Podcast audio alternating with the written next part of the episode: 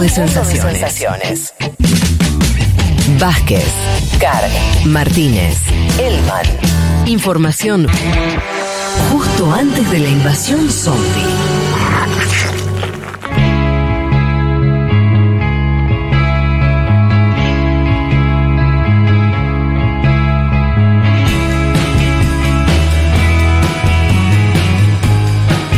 Nos metemos rápidamente los minutos que nos quedan, que son pocos, a, a algo del panorama internacional. Vamos a tener dos, igual no se preocupen en este programa.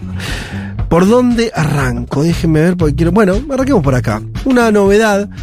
Otro de los países que hoy, que este año, hoy, que este año tienen elecciones, es nada más ni nada menos que los Estados Unidos. Viste que no, nadie la, nadie la toma en No. cuenta, ¿no? Es que tenemos Sí, pero muchas- regionalmente estamos nosotros muy estamos full, pensando en sí, Chile y Brasil. Brasil, Estamos claro. con una agenda pesada acá. ¿Quiénes son esos yanquis? Decimos nosotros. Bueno, eh, hay entonces elecciones de medio término muy relevantes en Estados Unidos por el peso específico que tiene ese país, pero al mismo tiempo porque están ellos también en una polarización muy relevante. Biden el otro día dijo, si tuviéramos dos senadores más nosotros, la que hacemos acá no tiene nombre, dijo, ¿no? Como diciendo, básicamente codificaríamos el aborto, muy relevante, después lo que decidió la Corte Suprema, para eso necesitan al menos eh, dos senadores más. Eh, así como otras eh, medidas que propuso Biden.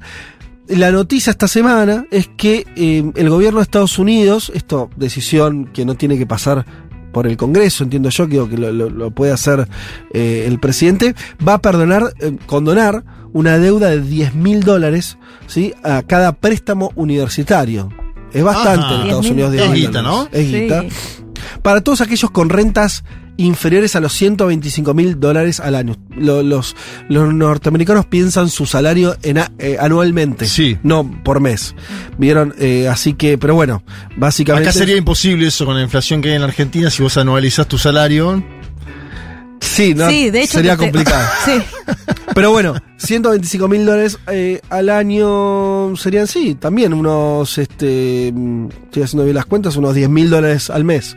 Eh, da, da eso como, como salario. Hasta todos los que ganen menos de eso pueden pedir que les condonen eh, parte de su deuda universitaria, lo cual dice dos cosas. Primero, es un alivio importante, es un guiño muy importante. Se calcula que podrían ser 43 millones de norteamericanos los que acceden a ese beneficio, o sea, es muy relevante en términos de impacto. Y un guiño sobre todo a el apoyo juvenil, a los demócratas que ya lo tienen, ¿no? En Estados Unidos, lo, una- un sector donde los demócratas hacen buen pie es en los sectores eh, juveniles. Así que bueno, es un guiño a ese electorado. Y también por el foco en el otro tema, gran tema de Estados Unidos, que es las dificultades para eh, completar carreras universitarias o acceder a la universidad que es paga en Estados Unidos. Eh, y bueno, Ahí podemos volver a lo que decíamos antes, de filos sociales.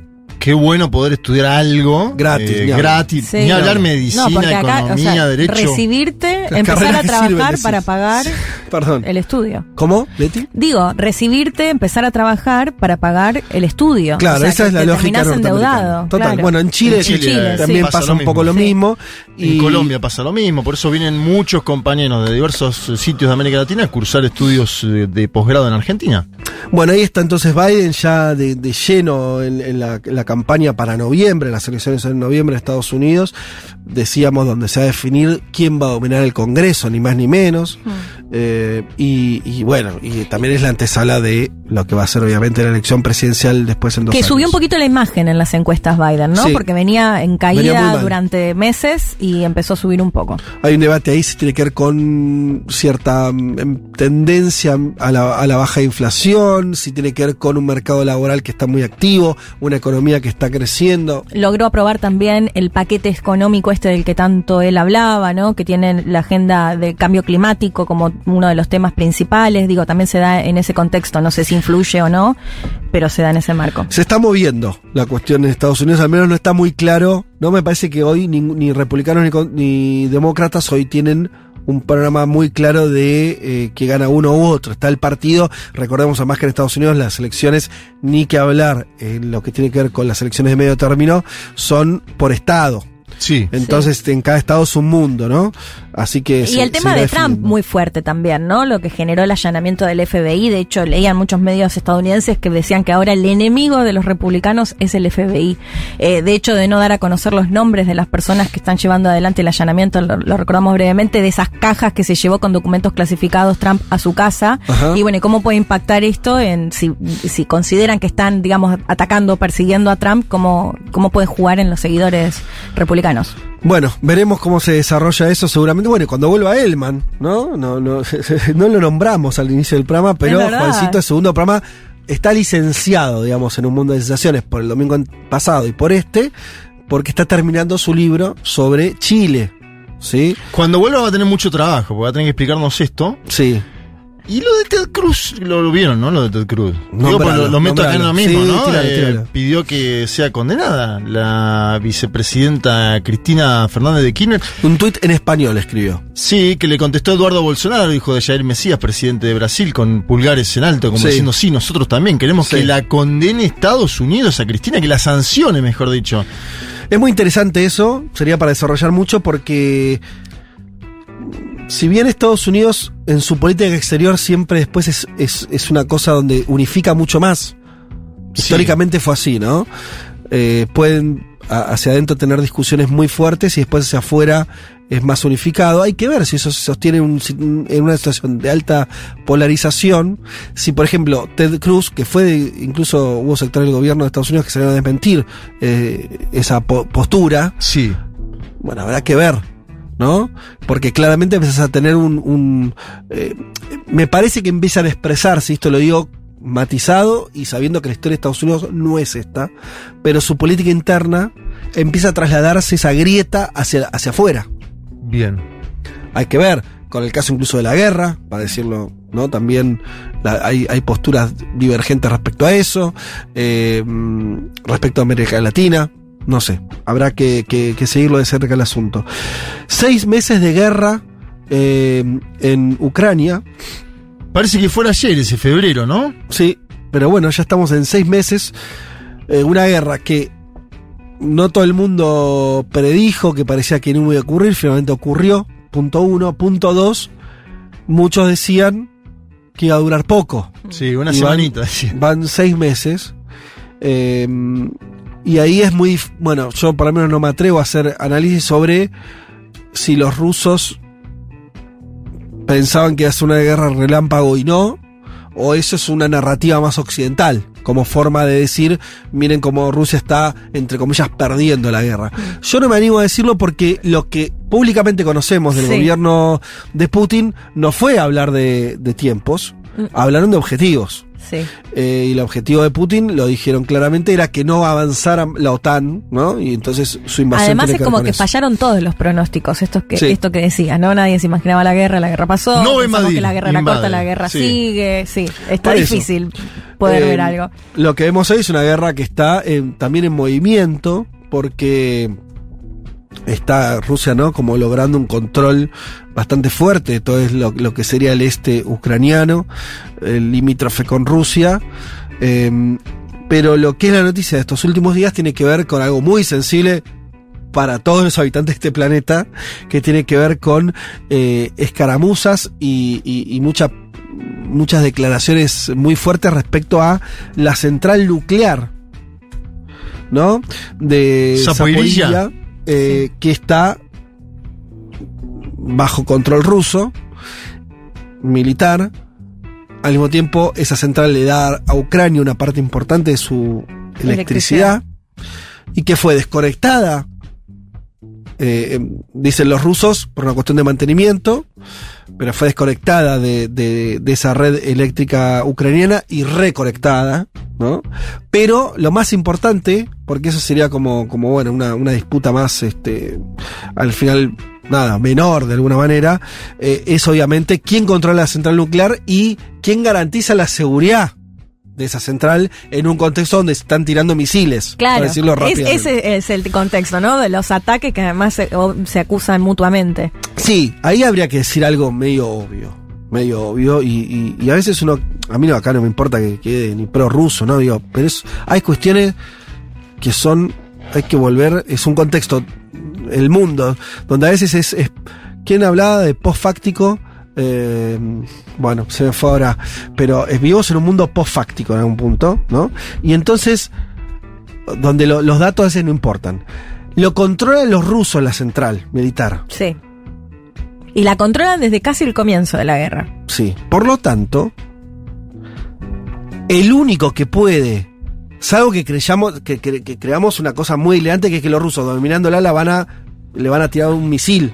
Eso no tiene mucha lógica, ni militar ni política, la verdad, ninguna. Ninguna, no tiene ningún sentido eso. O sea, lo controlan los rusos, militarmente, los únicos que pueden hoy, en términos militares, poner en peligro la central son los ucranianos. No, no, no le encuentro otro razonamiento Salvo posible. que quiera generar el temor, también podría ser, ¿no? Pero a ver, Leti, desarrolla. No, le esto digo, que. Rusia quiera generar este, este, este miedo, en definitiva, que hay si llega a pasar algo en la central y lo que puede llegar a pasarle a Europa. Digo, escuchás a un Zelensky que dice, miren que si acá atacan la central nuclear, a Europa le llega, depende cómo vaya el viento. Digo, o sea, como llegue el viento, ¿no? Genera un, un temor si está cerquita de Ucrania. Pero. Perdón, pero de vuelta, es como vos dominás, sos Rusia, dominás un territorio, una parte de, de- de Ucrania. Eh, dentro de eso dominás la central, porque Sí. eso es una discusión de quién está en control militar de, de la central. ¿Por qué vas a atentar contra la seguridad de esa planta? No, yo no digo que, quieran atentar, pero digo que sí podría ser para generar un temor de que esa posibilidad sigue existiendo. Sí, pero está bien, el esa es una especie de narrativa, el temor, digo, hoy los únicos que pueden, o sea, el- porque además está muy cerca lo otro que que decir en términos militares es que el dominio de Rusia no llega mucho más allá de esa central. Cerquita, a pocos kilómetros, a distancia, a distancia de misil, están las fuerzas ucranianas. Yo para salir un No poco hay, no hay manera, pero eh, sí, pero igual me parece importante, porque nosotros nos estábamos inmersos, somos parte de. Occidente, estamos inmersos muy fuertemente una- de, de- de- de la información que consume Occidente. Bien. Y Occidente dice, bueno, se acusan entre sí, de, no, no, pará, está bien.